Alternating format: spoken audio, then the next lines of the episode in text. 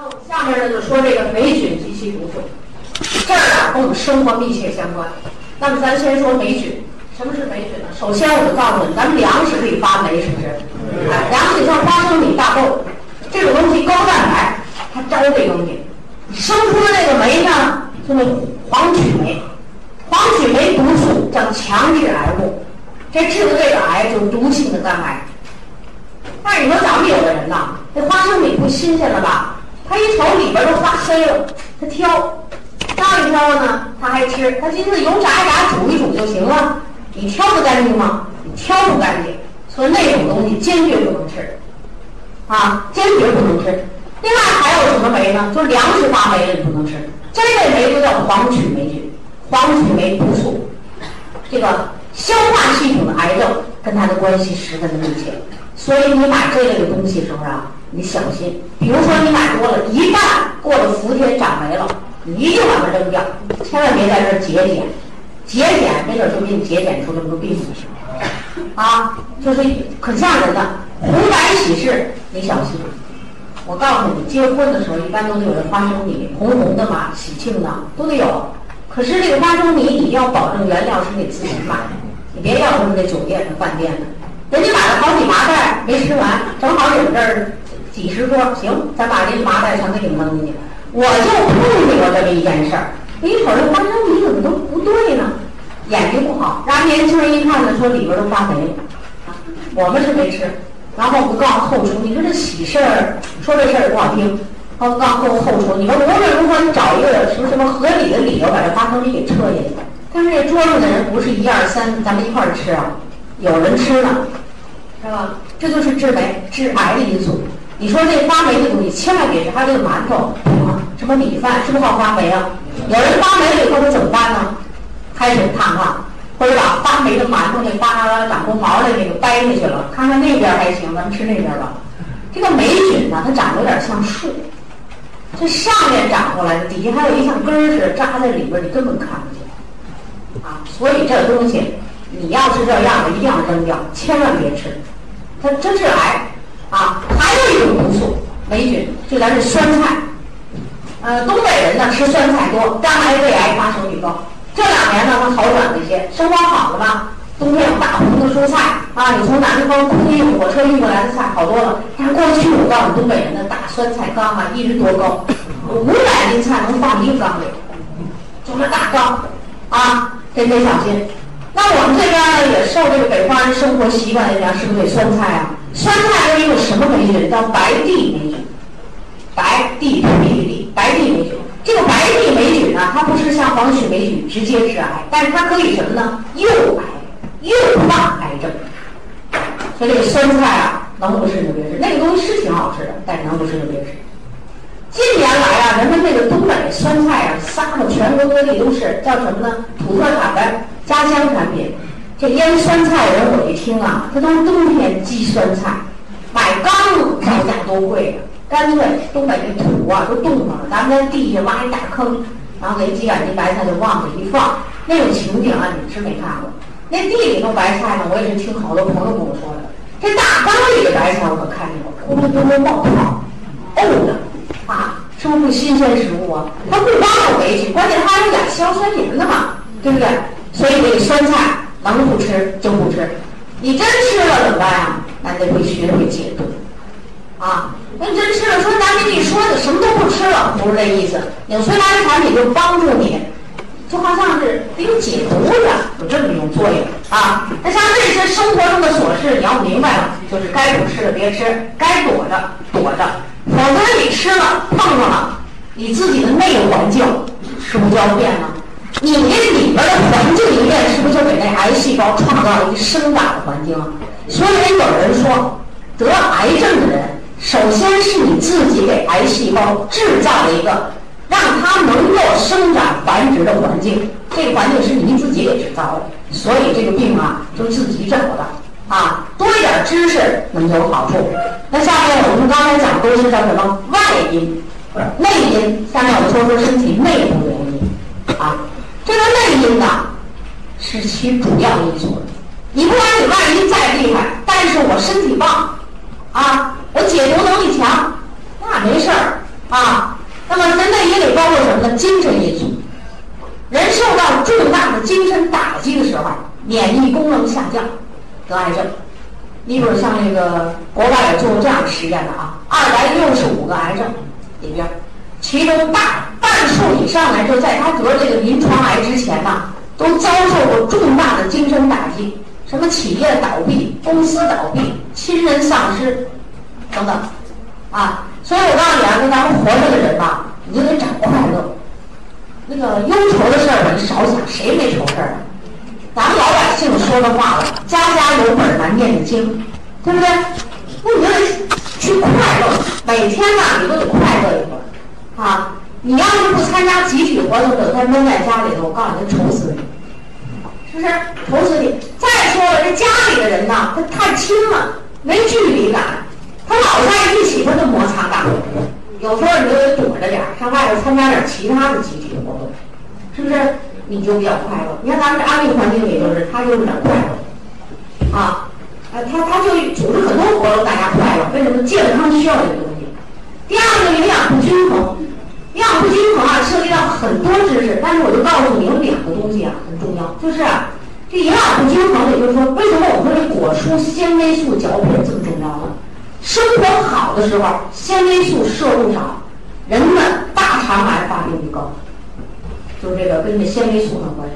再一个呢，就是肯定的，毫无疑问的，你吃动物性的油脂多，癌症发生率高，这也是被科学界肯定的。啊，就像这两种东西，你得多吃纤维素了，你不能老吃精米精面啊，你也不能老吃那个肉蛋奶啊，你得吃点大豆啊，植物性的蛋白啊，对不对？就得这样。免疫力低下，免疫力低下的人呢，这是一个很重要的。今天我们上午讲啊，这个免疫力啊，叫人体最好的医生，啊，你免疫力低下以后，人得什么病呢？轻的就是爱感染，什么病毒、细菌感染；重的肯定就是跟癌症有关系。因为这个癌细胞呢，我们讲，癌细胞在人体里是不是是一个，就像我们人里那小偷似的？它虽然是人，但是不是好人，是吧？身体里的癌细胞呢，是你制造自己制造出来的吧？但你自己制造出来细胞呢，和你自己的细胞不一样。你说这是不是个异物？免疫系统必然要对它发起攻击。你要免疫系统不行，你对它攻，那就坏啊！所以我提升免疫力，预防这个疾病非常好处。内分泌得临床癌、微小癌发展的临床癌的年龄是什么年龄呢？四十五到五十五。这十年的时间正好是内分泌紊乱的时间，也就是我们说的更年期。那我在这告诉大家，女人有更年期，男人也有更年期，只不过男人的更年期的比例人晚了五年八年的，对不对？分泌紊乱，免疫力下降，内分泌紊乱，给癌细胞创造一生活的环境，那个微小癌就变成临床癌，啊，遗传基因，癌症到目前的研究是。还没发现谁传染谁，但是却有遗传基因啊！遗传基因，你看啊，咱们这个就是说，你家里头上一辈的人，或者是老年人里头，爷爷奶奶有得这个癌症死了的人，就是说你家里有癌症死了的人的这种家庭，你要把防癌就放在日常生活的第一线。为什么呢？癌症。家族这种有有人得癌症的家家家庭，他的癌症的发病率高于一般家庭。癌症史上有这样一个故事，我给你简单说说。广州一个人得癌症，什么呢？鼻咽癌。这鼻咽癌就跟踪他，人家这能写成故事，就得跟踪他。他得鼻咽癌，他们家呢两代，四十多个人，四十五个人，在这个不到十年的时间里，他家这四十多个人里，其中有二十来人都得癌症。这二十多个人癌症里，其其中就有一个人得的是乳腺癌啊，剩下的全围着这鼻咽作怪，不是鼻子就是咽喉，鼻咽癌，遗传。有一个小孩三岁，死于癌症，什么呢？叫眼睛，叫视母神经视母细胞癌。什么人死过这个癌症？他爷爷就死过这个病。啊，这个遗传基因呢，它有一特点叫隔代加强。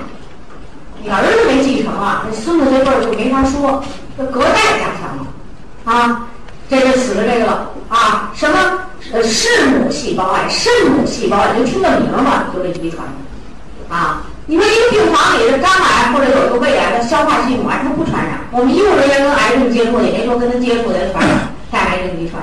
这个遗传的是什么呢？遗传的一个是你的基因，就是你这个眼睛、肾或一个神经啊，叫肾肾，像神经里头有这种母细胞癌症啊。那就说你这环境一变，这儿先出问题啊。你营养一缺，你免疫力一差，它就先出问题。这就是你遗传，或者说呢，你这个基因对外界的化学物质十分敏感，别人新鲜的没什么事儿，你这新鲜的呢细胞就开始变，啊，所以我就告诉你，就家族中就是说有癌症也有人得癌症的人，你就得注意。我们国家在预防癌症里曾经提出这样的一种措施，就是说有人得过癌症的这种家庭，如果他们加大力度注意防癌，那么我们国家癌症这个临床癌要下降一大人。家注意，我跟你讲讲癌症啊，很有意思。我在那个沈阳讲课的时候，有一次呢是八百五十人的课，一个大的影剧院，是解放军的影剧院，坐席中的软席，讲讲课，我自己在台上挺远挺大的剧场，下面是哭声不断，还给我吓一跳，我说这帮人怎么了这？但是我没留意，因为我集中精力讲课呢，我这个离得太远了，我看下面就是人的脑袋顶，是吧？下了课以后。服务人员跟我说：“哎呦，宋老师那节课吧，给讲到下面都哭，什么呀？来的人里边有的亲属正得癌症在医院，有的呢是癌症刚死，啊，有的在治疗。您这些人呢后悔什么呢？怎么这些知识都不知道？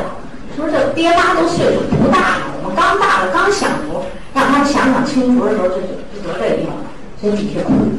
还有一个小孩一个女人。”我在洗手间，哭的个一把鼻涕两泪的。哎呦，我还寻思这人怎么了？是不是有什么病？我说你怎么了？不舒服？我说不是。他说我女儿大年初一死在北京白血病。啊，我说怎么死的呀？二十二岁，十六岁来月经。你说就这么回知识？只要一来月经一痛经就去成片儿，药物就去成片儿。一直到这个得癌症到北京看病，人家就问你家庭生活习惯怎么样，帮着他讲原因呢，这才知道这是月月都吃止疼片，这才知道这止疼片这个去疼片啊，那不行。那过去的去疼片还得安乃近呢，哇，你好厉害，杀伤血细胞啊，知道吗？杀伤血细胞，这才知道两个人哭的都不行了，女儿死了以后，这三年没出门，在家里绝对没脸见人，为什么呢？养儿育女，咱们这俩这女儿怎么都给育成这样呢？人没脸见人不出来，心情不好不出来。这次就最近这一年出来没因为就安利朋友给他拽出来，让他找快乐。你这老郁闷，你不行了。孩子已经是这样了，给他拽出来。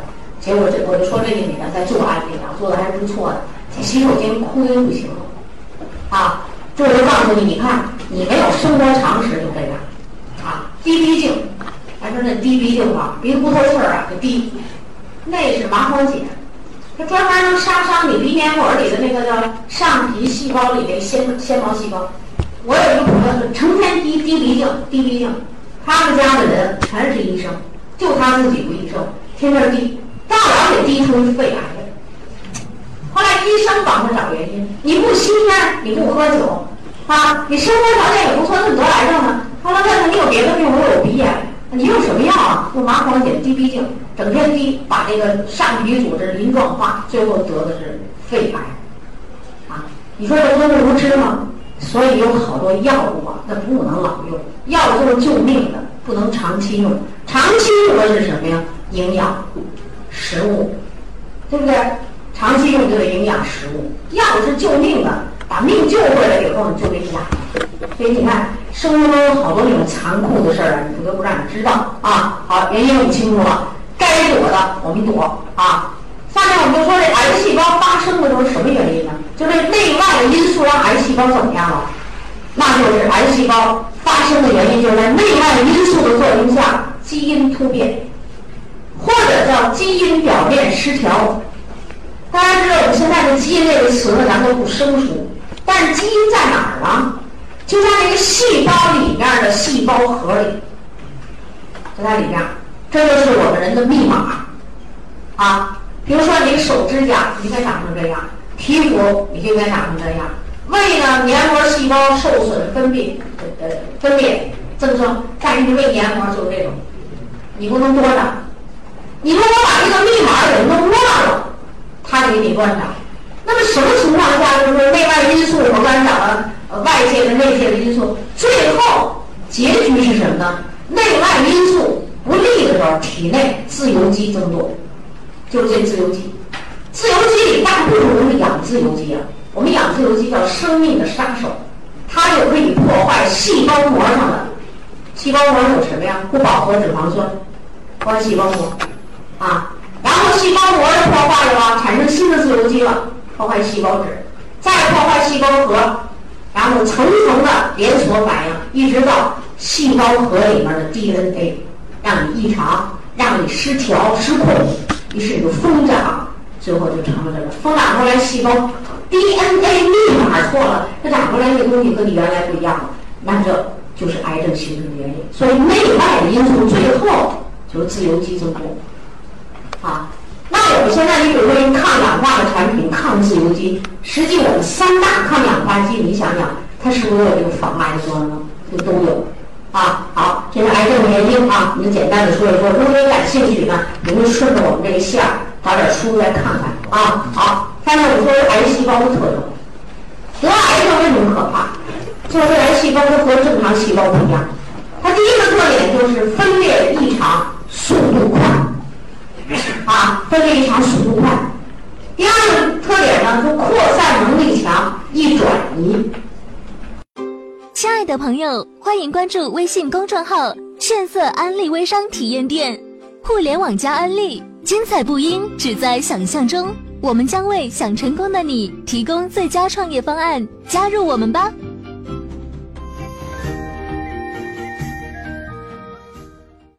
第三个要点呢，善于进攻、占领其他的组织空间。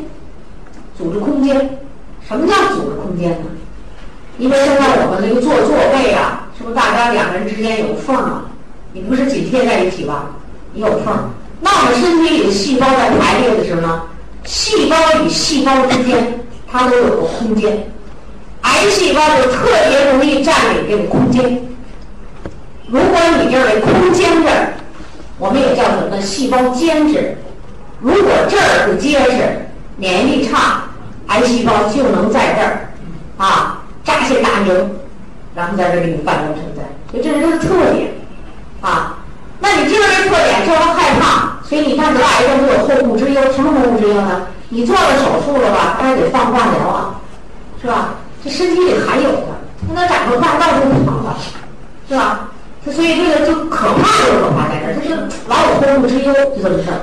有的人的癌症都十多年前做的了，放化疗效果挺好，老担忧，老寻思我要是再有可能还是个病，忧郁。这忧郁呢，免疫力下降，还真没准让你再重。啊，我跟你讲，我见过一个女人，死的时候也就四不到五十岁，一生中挨了好几刀，第一刀是乳腺癌。乳腺癌转移子宫癌，切子宫；子宫癌切完以后，大肠癌切切肠了，又转移个骨髓骨髓癌，到最后终于转移了脑癌死了。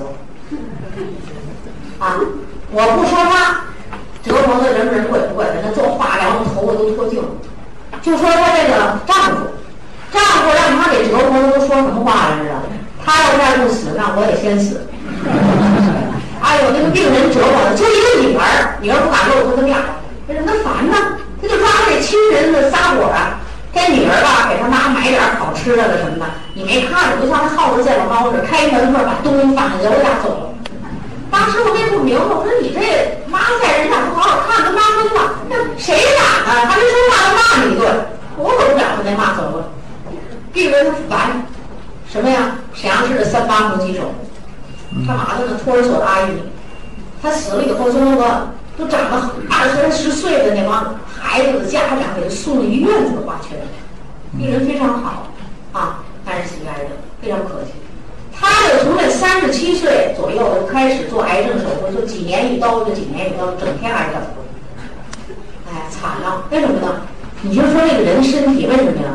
我觉得他就属于哪种呢？精神压力疲劳过度，啊，就是这个太疲劳过度。你想想，他这个孩子那么好，他得牺牲自己多少的时间呢？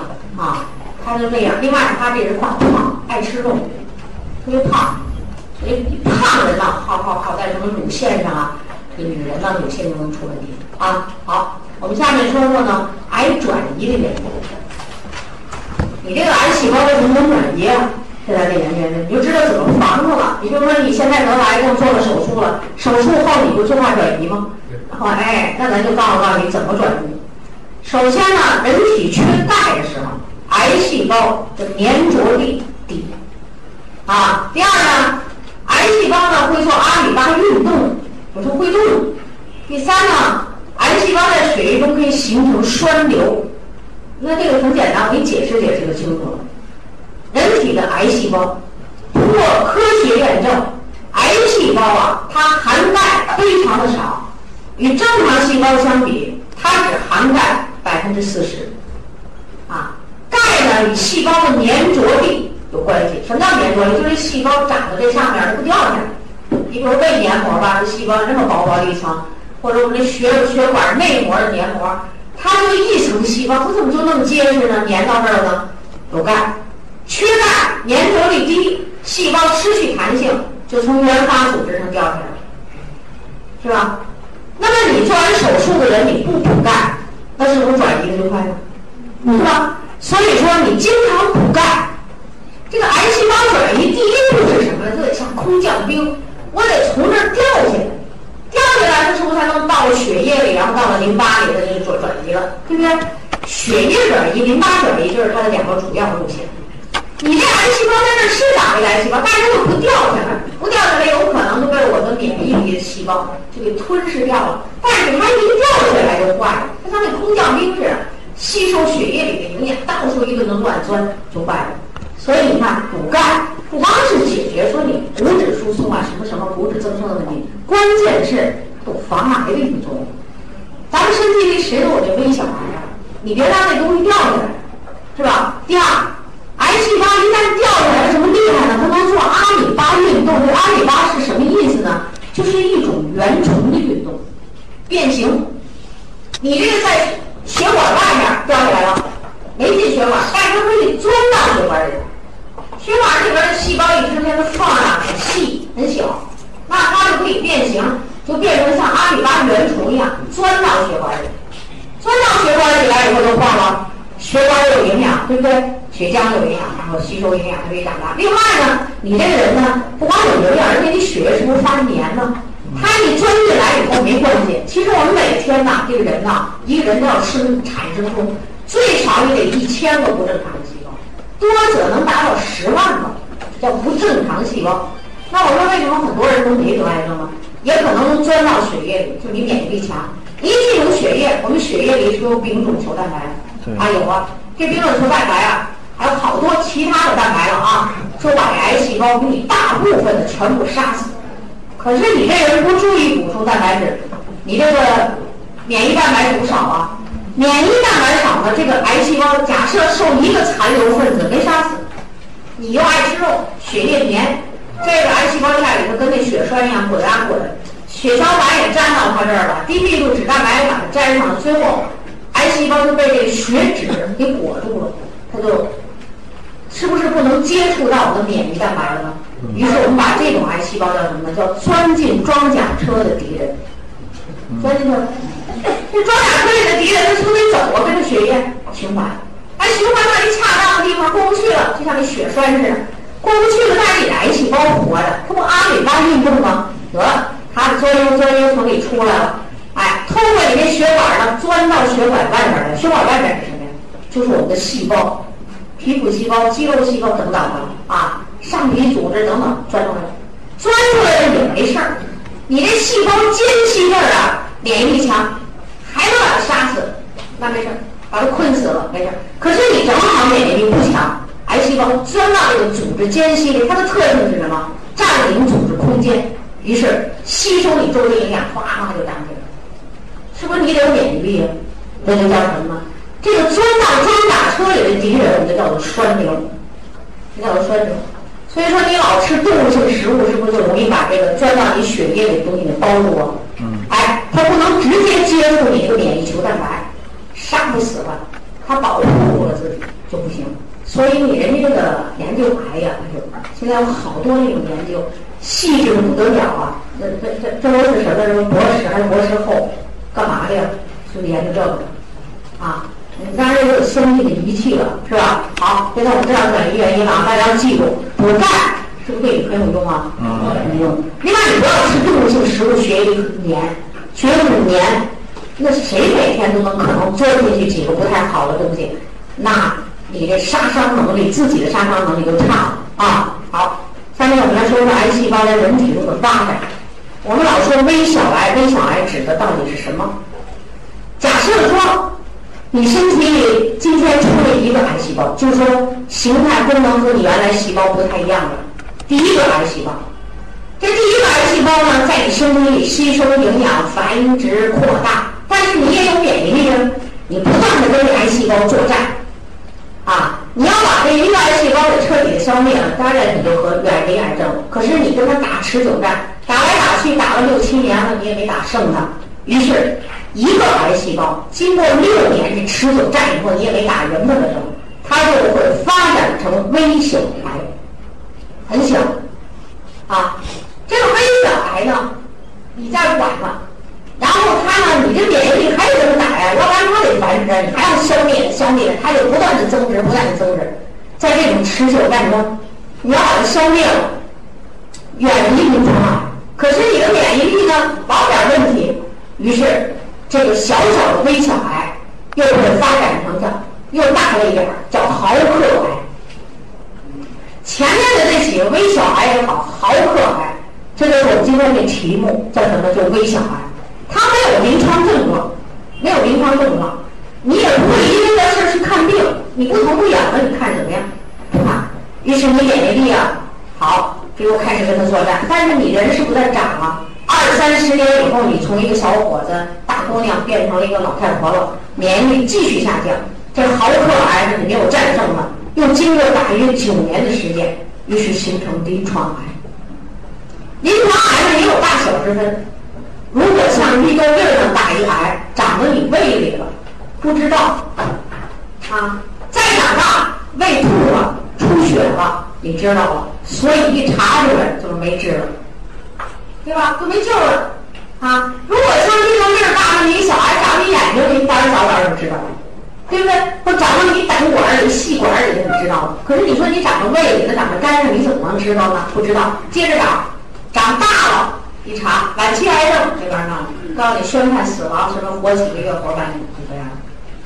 啊，这就是我们成年人身体里的癌症。因此，在四十岁的时候，是微小癌、毫克癌的好发年龄组。因为什么呢？四十岁内分泌开始失常，生命活力开始下降，免疫力下降。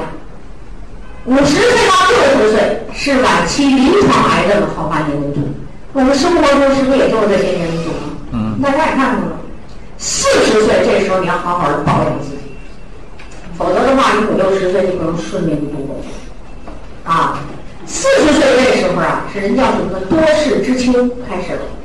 这是我们成年人啊，你不管任何癌症，人家都有这么一个发展史。我们简单的说说。那我们有人说了，那儿童也没长到四五十岁，怎么也得癌症？那下面我们就跟大家说说儿童癌症增多的原因。儿童的癌症呢，主要是在胚胎时期。胚胎，胚胎时期，大家想想，这一个人一生中，你说什么时候长得快呀？胚胎时期。它只需要九个多月、十个月，哎，就长成一个一个细胞，一个受精卵，是不是长成一个人了？就是这样。所以胚胎时期从第四周开始，细胞大量的繁殖分化。繁殖是什么呢？数量增多，数量增多。是什么呀？就是有的细胞长成神经细胞，有的变成上皮细胞，有的变成什么什么血液细胞，开始分化。分化的时候，它细胞里的基因要变了。就在这个时候，容易长出来什么样的细胞呢？就是不太合格的细胞，不太正常的细胞。但是你还不能管掉癌细胞，啊，这是说我们细胞里首先有些不太正常的，我们叫第一次基因突变，没关系，可是你的基因是突突变的时候，你还不管它。以后在后面几个月的生长，你的细胞还在那生命出生以后还要接触自然界，对不对？在这过程中，细胞发生第二次基因突变。这个第二次基因突变呢，那就不是似似是而非了，是什么呢？就细胞里的基因呐，就完全和你原来的那个不一样。这不一样就叫做癌细胞，啊。那么儿童这几年来什么癌症多了？一个是白血病、血癌、淋巴瘤、淋巴癌，就是都没法治啊。你想想，这个血细胞、这个癌细胞是不是通过血液循环和淋巴循环来扩散转移啊？你说这个癌症不还讲的这个高速公路吗？这个血液和淋巴是高速公路啊，长在这儿，所以很难治。恶性贫血，儿童癌，啊，我刚才给你们说那个女孩吃止疼片，来月经就止疼片，你说那不就化学中毒吗？对不对？还有一个小孩的例子也没有意思，一岁半死于恶性贫血，为什么呢？妈妈，这妈妈身体不好，是成天感冒，不是喝止咳糖浆，就是解热镇痛，这样，吃来吃去，但是妈妈很特别了，跟每每个人都不一样，她奶水特别旺，她那奶呀滋滋往外冒。我们就跟那个人说了，说你四四个月以后，你这个孩子必须得添加辅食，因为你这人身体太不好了。他不听，他觉得自己的奶水这么好，不给孩子吃多可惜啊！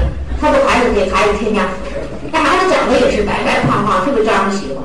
可是突然在一岁半的时候，你就一岁多的时候就脸色苍白，孩子吧没劲儿啊。于是再一检查，就告诉你急性恶性白血病，一岁半就死死了以后啊，我跟你说，他这个父亲啊，就是在那个年代里就属于晚婚了。他三十多岁才结婚，给心疼的。男人还是很坚强点可是妈妈就神神经经的。这是妈妈老吃药，你吃什么奶水里有什么？嗯，把这个孩子吃出来。啊，高考第一年没考上大学，第二年他爹妈给他送到一学校里去念书。平时在城市里头太享福了，去念书，心情忧郁。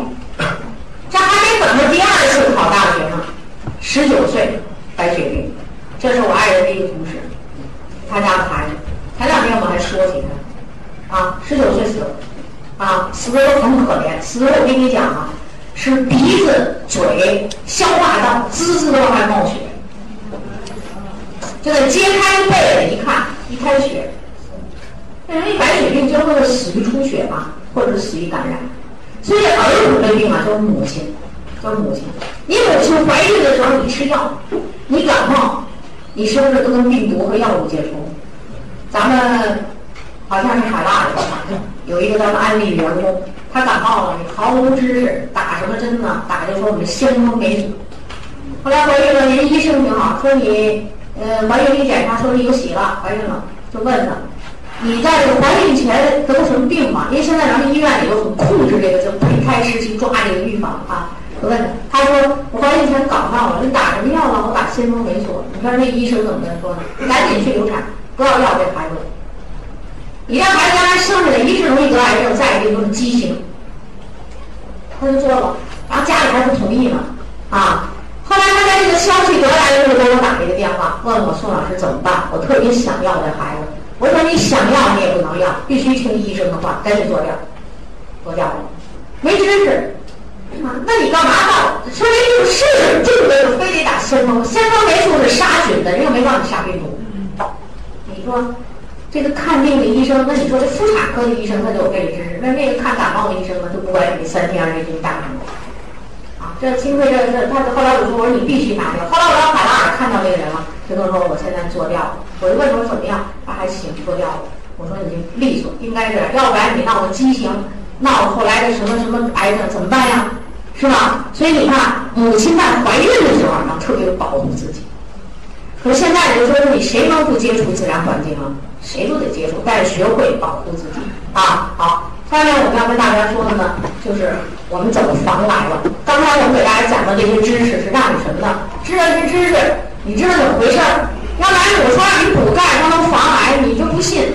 那前面的这些知识，你翻一些这类的书，你找一些这样的论文，